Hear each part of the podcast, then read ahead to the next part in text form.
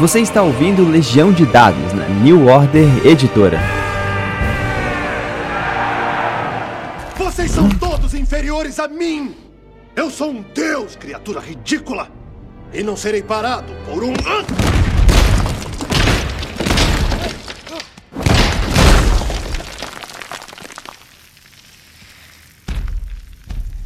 Deus fraco. Saudações, mestres jogadores. Meu nome é Pedro Borges e essa é de Dados, seu intervalo da vida real para falar sobre RPG. Gente, o número de, de pessoas acompanhando o podcast cada vez mais aumenta. Esse, essa nossa trilogia das divindades do mundo de Golarion tem feito um baita sucesso. Mas hoje, em especial, queria conversar sobre os semideuses e outras divindades, né? Explicar mais ou menos que seriam as raças, as espécies, os desdobramentos para cada um dos, dos alinhamentos, mais ou menos, né? E para isso, óbvio, Bruno Mares, Calvo Semignon, meus melhores guias planares dentro do multiverso de Golarion. Tudo bom com vocês? Pô, e aí, Pedro, Calvin, galera que tá ouvindo. Fala aí, galera. Sempre um prazer. O livro Deuses e Magias é realmente um troço impressionante na quantidade de, de informações, né? Ele não só cobre desdobramentos, os mais variados desdobramentos que a religião tem na sociedade, mas quando a gente fala em si dessas criaturas e, e, e, e deuses e variações, é, poxa, são muito ricos, assim. A gente realmente tem, tinha que falar um pouco sobre eles, né? Como é que funciona essas distinções dos semideuses dentro do livro Deuses e Magia? Ele, eles têm um, um, como se fosse um capítulo à parte, próprio de, de, de semideuses e outras divindades. Fica logo depois do, do capítulo com os 40 deuses né, principais, que você comentou. E todos eles, a diferença do, dos semideuses e dessas divindades menores para as divindades maiores é o fato de elas, em geral. Elas podem morrer. Hum, É. Então seria um. A gente não pode falar exatamente em Avatar, porque em teoria você até pode colocar uma coisa que você quiser, né? Mas bem, são as. São os, os minions, os lacaios, os proxies, né? Não, não, Não, chega a ser bem é, assim, não. eles porque são, os são, são avatares divindades são. próprias. Isso, é, os avatares são manifestações das divindades grandes, né? Eles são divindades próprias mesmo, eles são é, independentes, eles são é, poderosos por si, eles têm os próprios domínios deles, né? Vamos dizer assim, né? E, e eles concedem magia também para os seguidores deles em alguns, alguns casos, né? Legal. Na, na Então- grande maioria dos casos. Inclusive, na segunda edição, Avatar, o Avatar, esse negócio que a gente fala de Avatar, Avatar, Avatar, tem uma magia na segunda edição que você se torna um avatar da sua divindade. Ela, ela tende a ser uma, ela é uma magia bem forte, inclusive. Entendi. Então um avatar seria um personagem normal de Pathfinder que teria esse poder. Não, assim, ele pode ser uma manifestação da própria divindade ou você pode invocar um através dessa magia. Aí, no caso, você se torna Quando um. você é um seguidor muito forte da divindade, ela te permite se tornar um avatar por um período, entendeu? É, é, em, em, em cenário, né? É essa a, a representação da magia, né? Bem, vamos começar pelos anciões, né? Quem é a Mãe Verde? Quem são estes? Os anciões, eles são fadas extremamente poderosas. Tem todo um, um lore no cenário sobre uh, as fadas elas serem nativas de um lugar chamado Primeiro Mundo, que é um, um rascunho da criação. Então, assim, depois que os deuses fizeram esse rascunho e viram mais ou menos como as coisas funcionavam, eles largaram esse essa criação e, e fizeram o, o mundo mesmo. Só que com, com esse vazio dos deuses, os, os anciões, né, as, as fadas mais antigas e mais poderosas, elas acabaram ocupando esse vácuo, né? De poder. Certo. Então, esses aqui são todos anciões. A Mãe Verde, Conde Hanauk, Magdin, Brex. Todos eles. Cada um deles possui é, algum aspecto, como, como eles são divindades, eles possuem controle sobre algum aspecto da realidade, mas normalmente são aspectos menores do que uma, uma divindade maior. Por exemplo, o Conde Hanauk mesmo, ele é tipo o Senhor da Escuridão, ele é alguém mais sombrio, esse tipo de coisa. Em Brex é o Senhor dos Gêmeos, das estátuas e dos finais. Então, assim, eles tendem a ter aspectos um pouco mais restritos. E aí a adoração deles também tende a ser um pouco mais restrita também. Certo. É como se fosse um panteão com divindades próprias dentro de determinados aspectos, né? Tem ca cada uma de desse- desses conjuntos, eles são agrupados em conjuntos que possuem características similares. Então, por exemplo, os anciões, as características similares deles é que todos eles são fadas.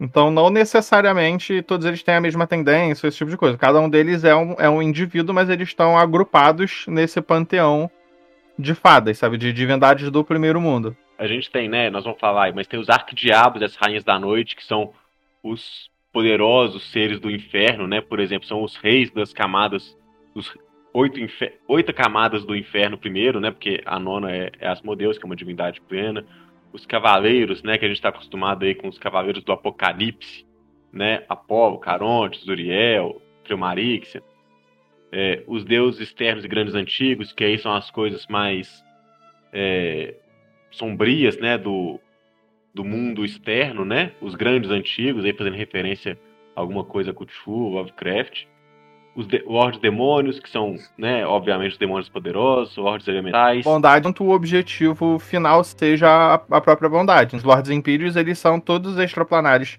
bondosos, que vivem nos três planos bondosos. Calma que a gente, calma que a gente vai chegar lá.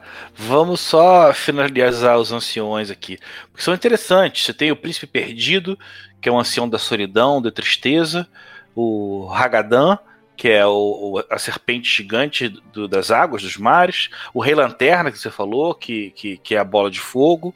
Então elas são, são fadas, mas têm representações de coisas mais essenciais, brutais do mundo e da, da, da humanidade, né? Só terminar de fachar esse para a gente poder entrar finalmente nos, nos arquidiabos e rainhas da noite. Aqui a gente pode falar de bastante maldade, né? Só um que você não comentou, que eu acho que é um dos mais legais, assim, é Chica, que é o ancião da entropia, reencarnação e do tempo. Então, assim, eles têm aspectos grandes. Se você pensar tempo, eu penso como uma coisa muito grande, né? E entropia, né, junto com o tempo, você vê essa entidade ali que ela não é singular, são vários ao mesmo tempo, né? Tipo, mostra a complexidade dos, dos anciões, né? Dos semideuses como um todo. Então, assim, é uma coisa. Eles são realmente criaturas poderosas. Você pensar é. que é, em nível 15, seu personagem é considerado lendário, né? Essas criaturas aí que ultrapassam o nível.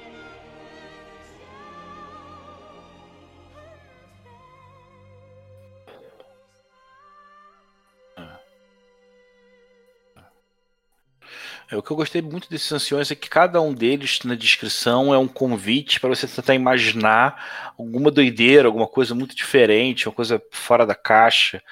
É, é, bem, bem divertido. Existem distinções entre arquidiabos e rainhas da noite? É distinção sexual mesmo. Todos os, os oito hum. arquidiabos eles são é, masculinos. As quatro rainhas da noite são, são femininas. É, as quatro rainhas da noite elas afirmam que elas tradicionalmente são afastadas da, da hierarquia do inferno por motivos patriarcais e não por simples poder.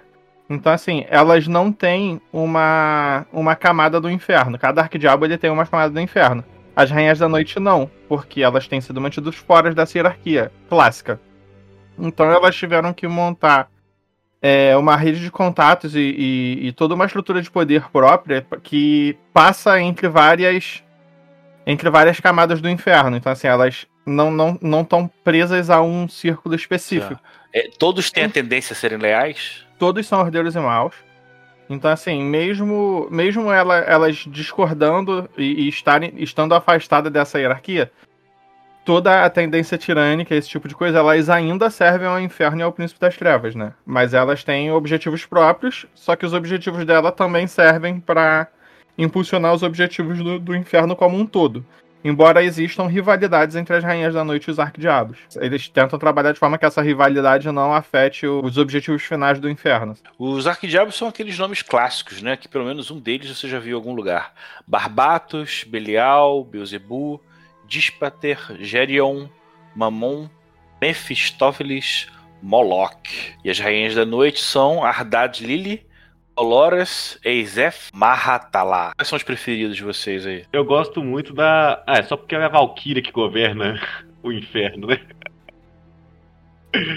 Eu gosto muito da Mahatala, cara, porque é diferente das outras, né, que são celestiais, caídas, bem anjo caído, né, bem tradicional. Ela não, cara. Ela é realmente um, um, um condutor de Farasma, né, que a gente comentou das outras vezes aí, que é a divindade que governa a morte, né?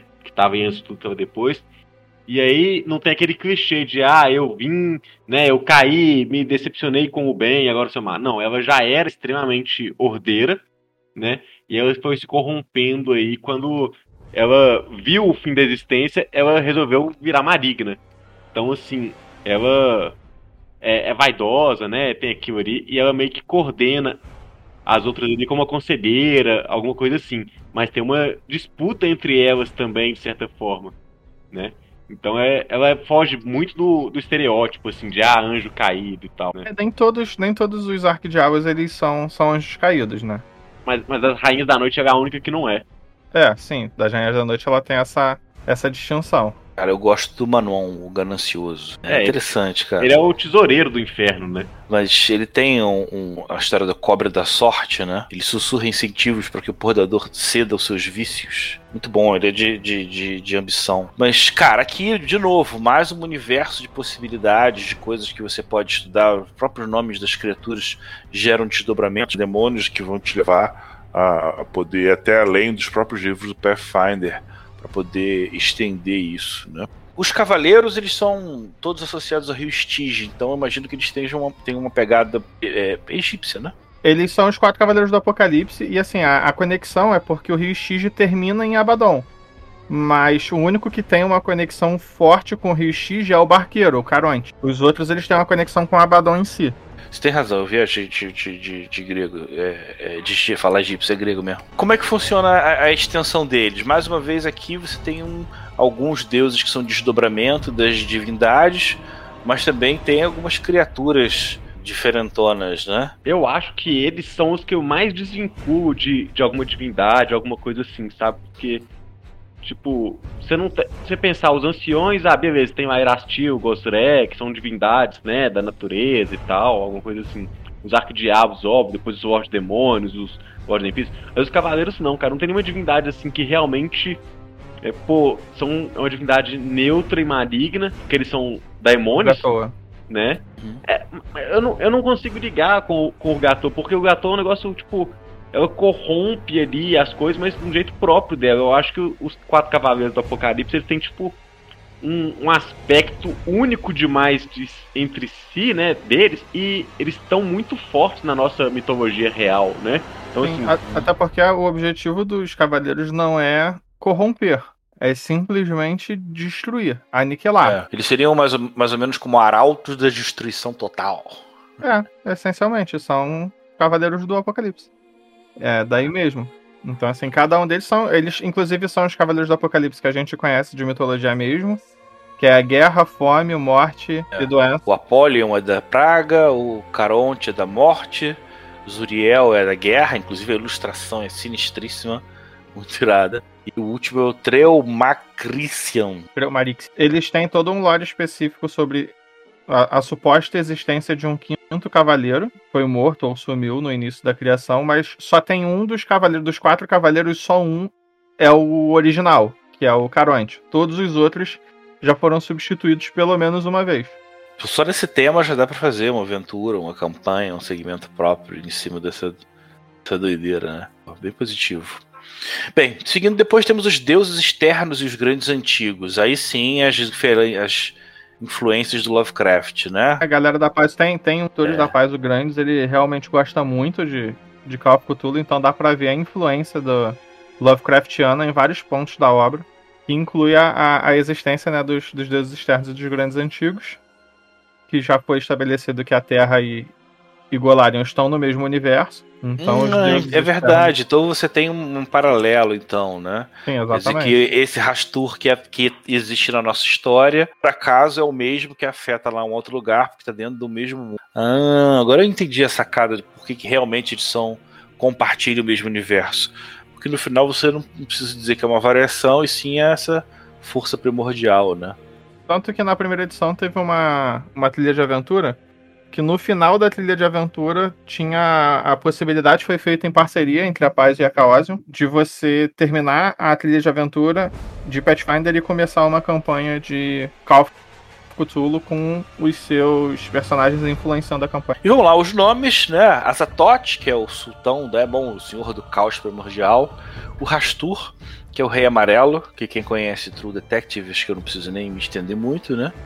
Nimbaloth, que é a deusa externa da caça, Nerilartotep, Zamendor, Yog-Sothoth, ou seja, se você pegar então o suplemento de, de, de monstros do, do, chamado de Cthulhu e botar dentro do Pathfinder, você vai ser até. tá, tá dentro do, do, da história do mundo mesmo, né? E você comentou que tem um dos autores que gosta muito porque ele tem aventuras em especial que ele explora isso? É, na verdade é o James Jacobs, né? Que ele é o, o diretor de criação do cenário de Pathfinder.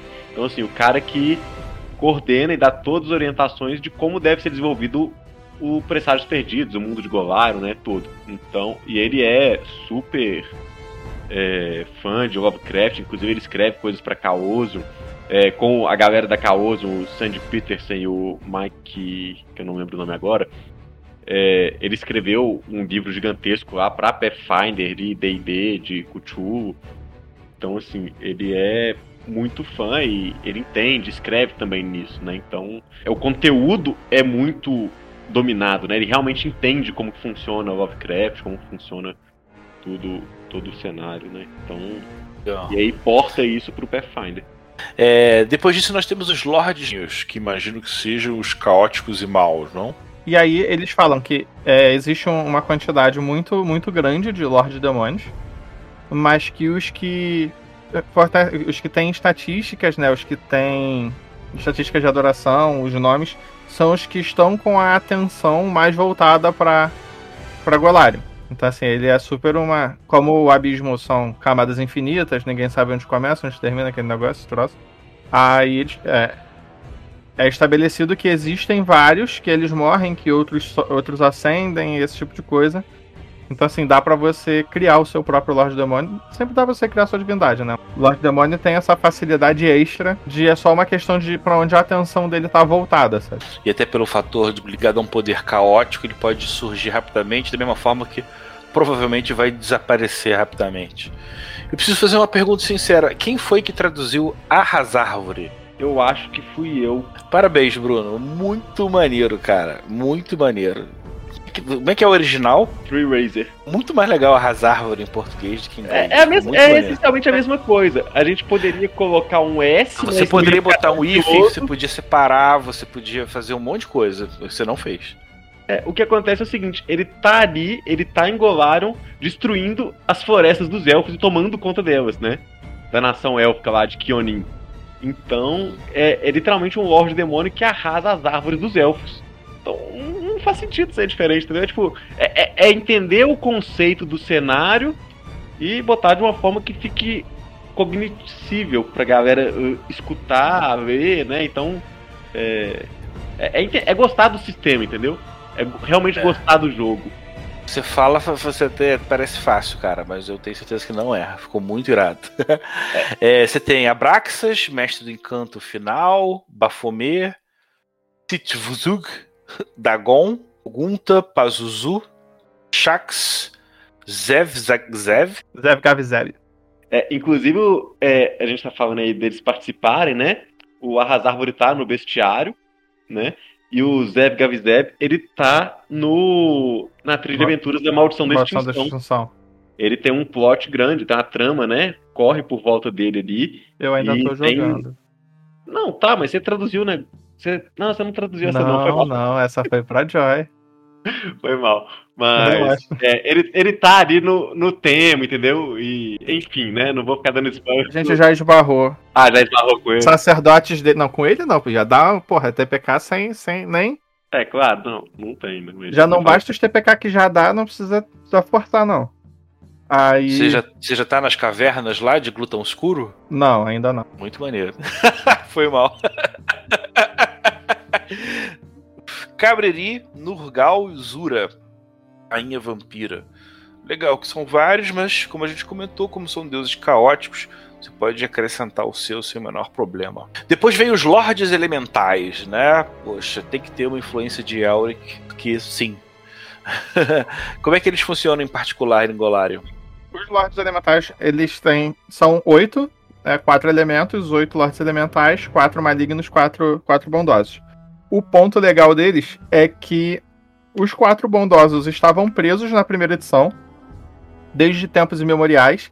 E aí eles usaram os artefatos velhões que tinha no D&D, tipo aquele, aquele diamante que ficava gemendo, que era um artefato que você podia controlar a terra pra caramba. Aí tinha um Lorde Demônio, tinha um Lorde Demônio, cara, tinha um Lorde Elemental lá preso, e os jogadores conseguiram libertar um deles, o Ranginori, que é o Lorde Elemental bondoso do ar. E aí ele começou a tentar fazer com que os outros três fossem libertados, porque eles foram presos de forma que você precisava de três dos três outros poderes elementais para para conseguir quebrar o negócio. Que negócio de artefato, cada artefato precisa ser quebrado de uma forma específica, né? Que tem nas regras já desde, desde 1900 e.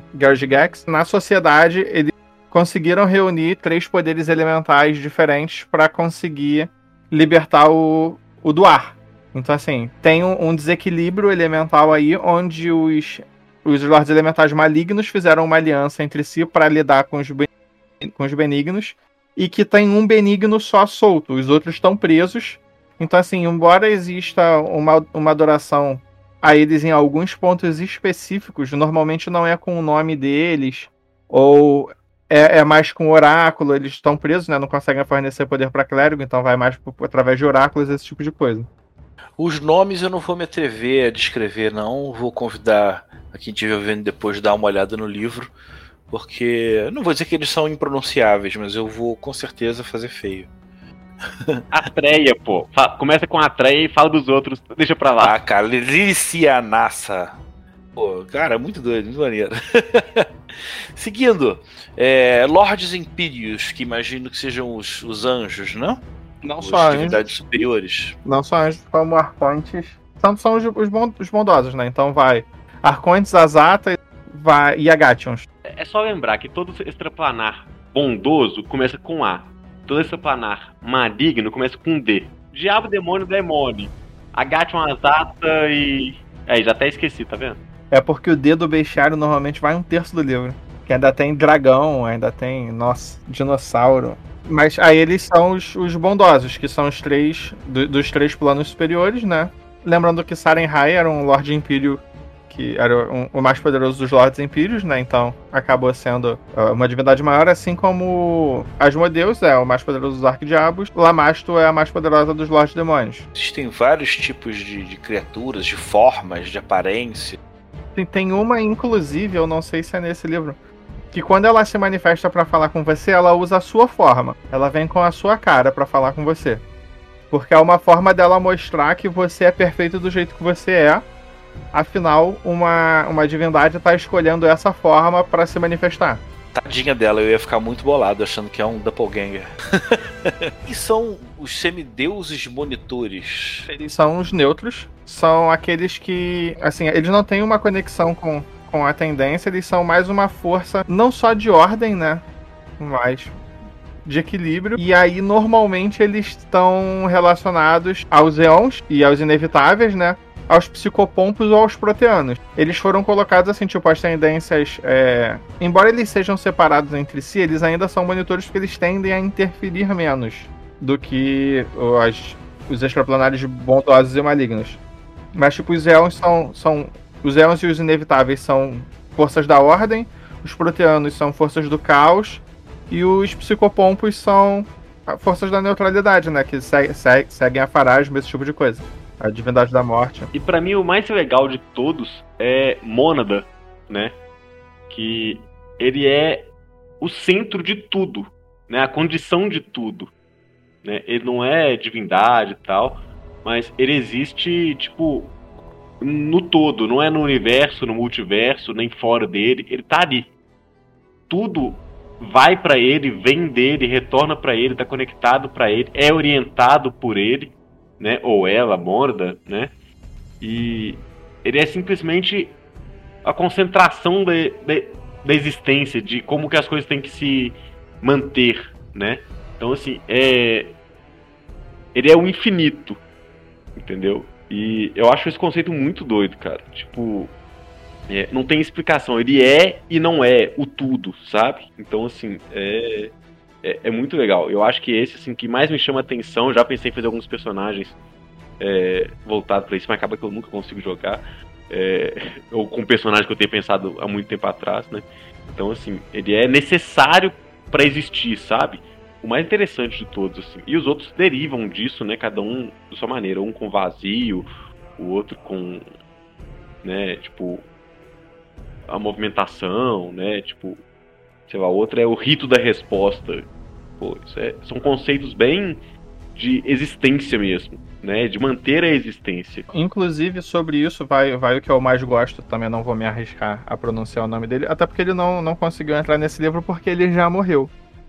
Ele, foi, ele era um inevitável, que é um daqueles robôs da ordem, e ele morreu.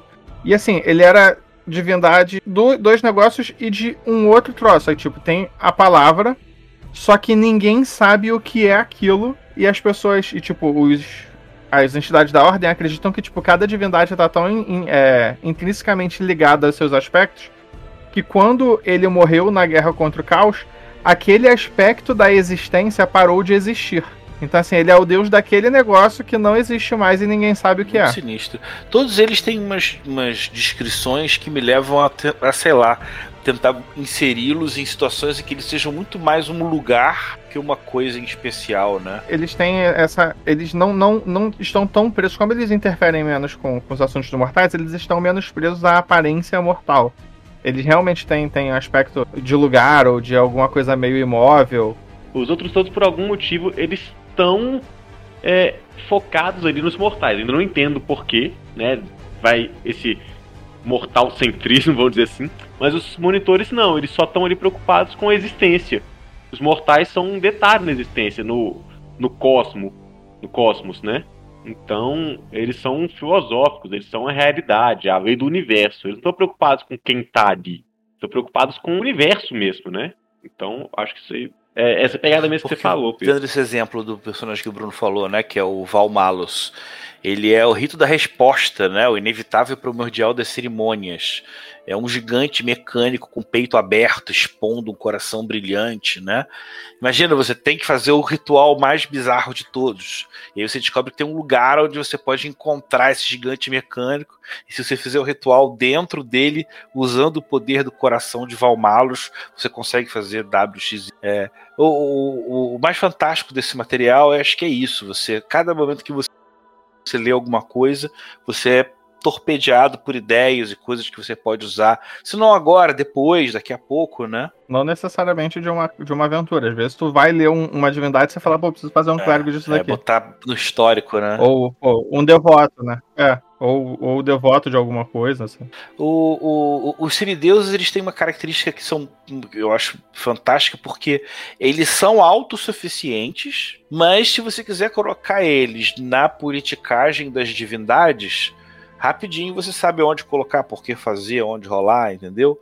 Um demônio pode estar brigando com o outro, os menores, de repente está querendo pegar o maior. O plot do, do Arras Árvore, né? Ele tá querendo virar um, um Lorde Demônio. Ele ainda não é um Lorde Demônio pleno, ele é um Lorde Demônio nascente. Então ele tá tentando juntar poder para. Deixa eu voltar para ele aqui. Como é que ele. Qual é a aparência dele? Ele é o Lorde da Morena Maldita. Ele é basicamente um dinossauro dragão com garras e asa verde. Assim, você pergunta como que ele parece. é, tá, não, peraí, peraí. Eu vou, vou descrever, Pedro, já que você pediu, vou descrever ele como eu, eu descreveria na mesa, tá? Acho que aí fica mais justo. O Arrasárvore é um ser de tamanho indescritível quando você chega com sua, sua insignificância mortal de mero humano ou elfo perto dele. Ele tem asas gigantescas que lembram pedra numa coloração meio esverdeada, olhos vermelhos, como se fosse o vermelho do núcleo do Sol, e um machado negro com a lâmina é, parecendo feita de pedra também, mas ela certamente corta, muito afiado, e tem gosmas verdes que você não sabe se é o sangue de algum inimigo ou se é a seiva das árvores que está arrasando por aí. Ele tem uma relação com poluição e corrupção também, né? Tem, porque ele tá ali conspurcando, né? O, uhum. o reino dos elfos, né? Ele deixou. Ele tem um reino pantanoso ali, por isso que ele tem esse negócio de parecer meio um pouco de pedra, meio úmida, meio esverdeada, né? Ele tornou aquilo ali um, um atoleiro tóxico. né? Então, lá chama espinheiro, né? Então, assim, era uma floresta e tudo, e agora é um, um pântano tóxico que é ocupado por uma legião de demônios, né? Que ele trouxe as fadas.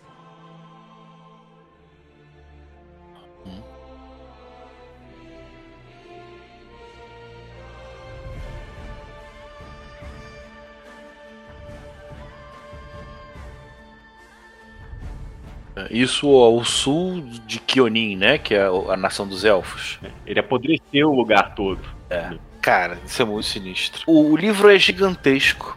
A gente é, queria fazer esse terceiro episódio meio que como um bônus para poder estender um pouco mais. Só que o Panteão, vou te dizer que ele é interminável. A gente tem a possibilidade de pelo menos é, é, gravar aí mais dois programas seguindo com uma série de, de outros deuses, né? É, por isso eu queria só falar um pouquinho por alto aqui para fazer esse fechamento, por mais que a gente fale mais depois, que eu, eu não estou nem olhando aqui o livro, mas eu, eu, o, o, eu sei que o, esse livro também trata bastante sobre filosofia também, né? Questões que vão além da questão da divindade, não é? Sim, ela, ela menciona, ele menciona no final algumas das, das filosofias mais comuns inclui... Não, ah, resumindo o que eu quero saber, como é que funcionam os ateus? Existem ateus mesmo? Existe, inclusive tem uma, uma das, das nações na Rota Dourada, ela é governada por ateus. E aí tem dois, dois tipos de, de ateus, né? Tem os que seguem a, as leis da mortalidade, que são dessa nação mesmo. Então, assim, eles têm uma coisa organizada, tem um, um código moral e ético próprio. E tem a galera que são é, é ateu e agente, ou agentes livres que são é, o, a galera mais, mais porra louca mesmo não tem regra. Né? Eles só.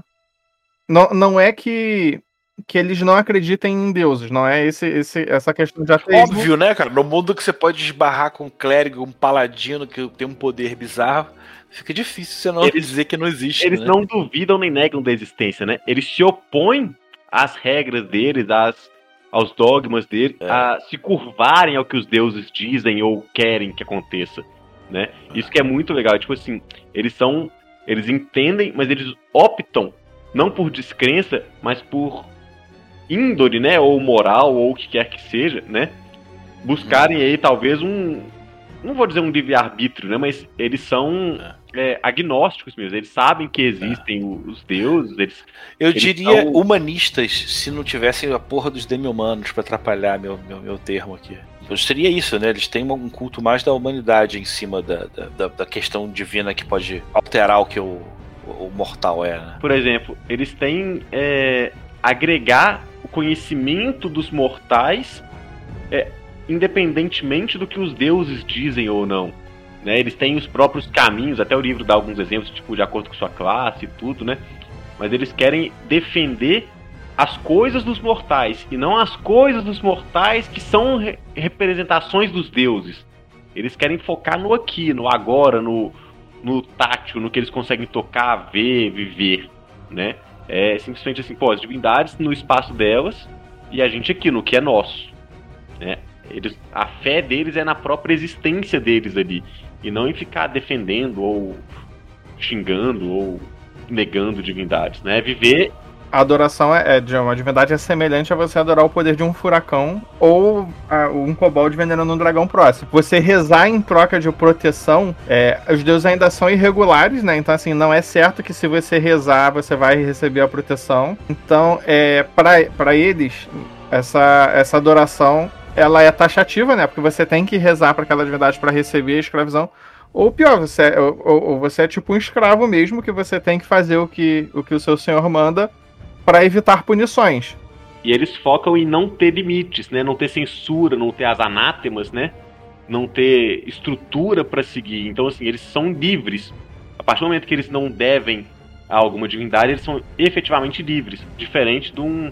Mesmo que seja um seguidor da divindade, da liberdade, ele deve àquela.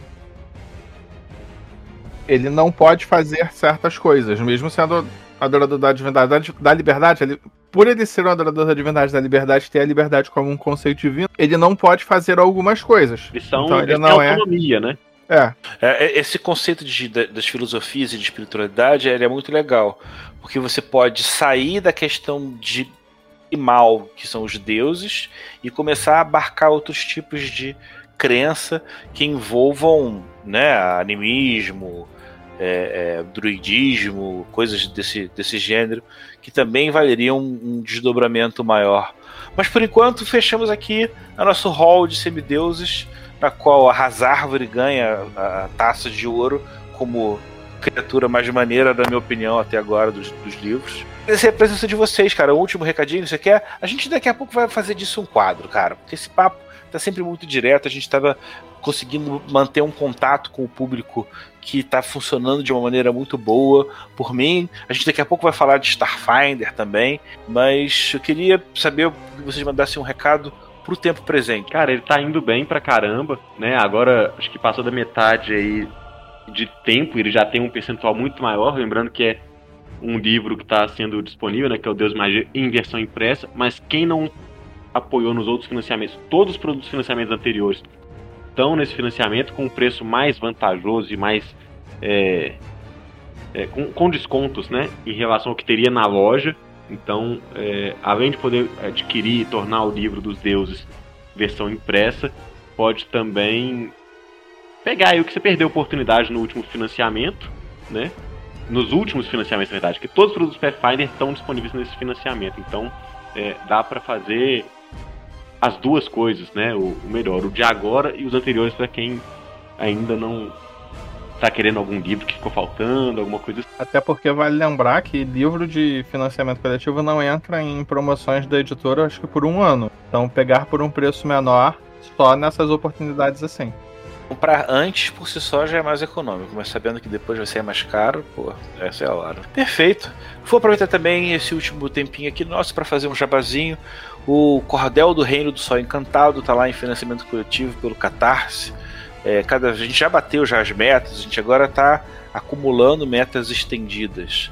É, eu já gravei já outros dois programas aqui no Legião de Dados sobre isso convido vocês a darem uma olhada lá na timeline do, do, do programa, mas sabendo que o povo está é, é, exigindo a permanência de Bruno e Calvin, vocês podem ficar tranquilo que ainda tem muita coisa para conversar, tanto de Pathfinder quanto de Starfinder, beleza? E um abraço, galera. Tudo de bom, tudo legal. Tchau. Até mais, até a próxima. Você ouviu Legião de Dados na New Order Editora. Esse programa foi gravado e editado por Barcelos Taverneiro, diretamente da Taverna do Arcano.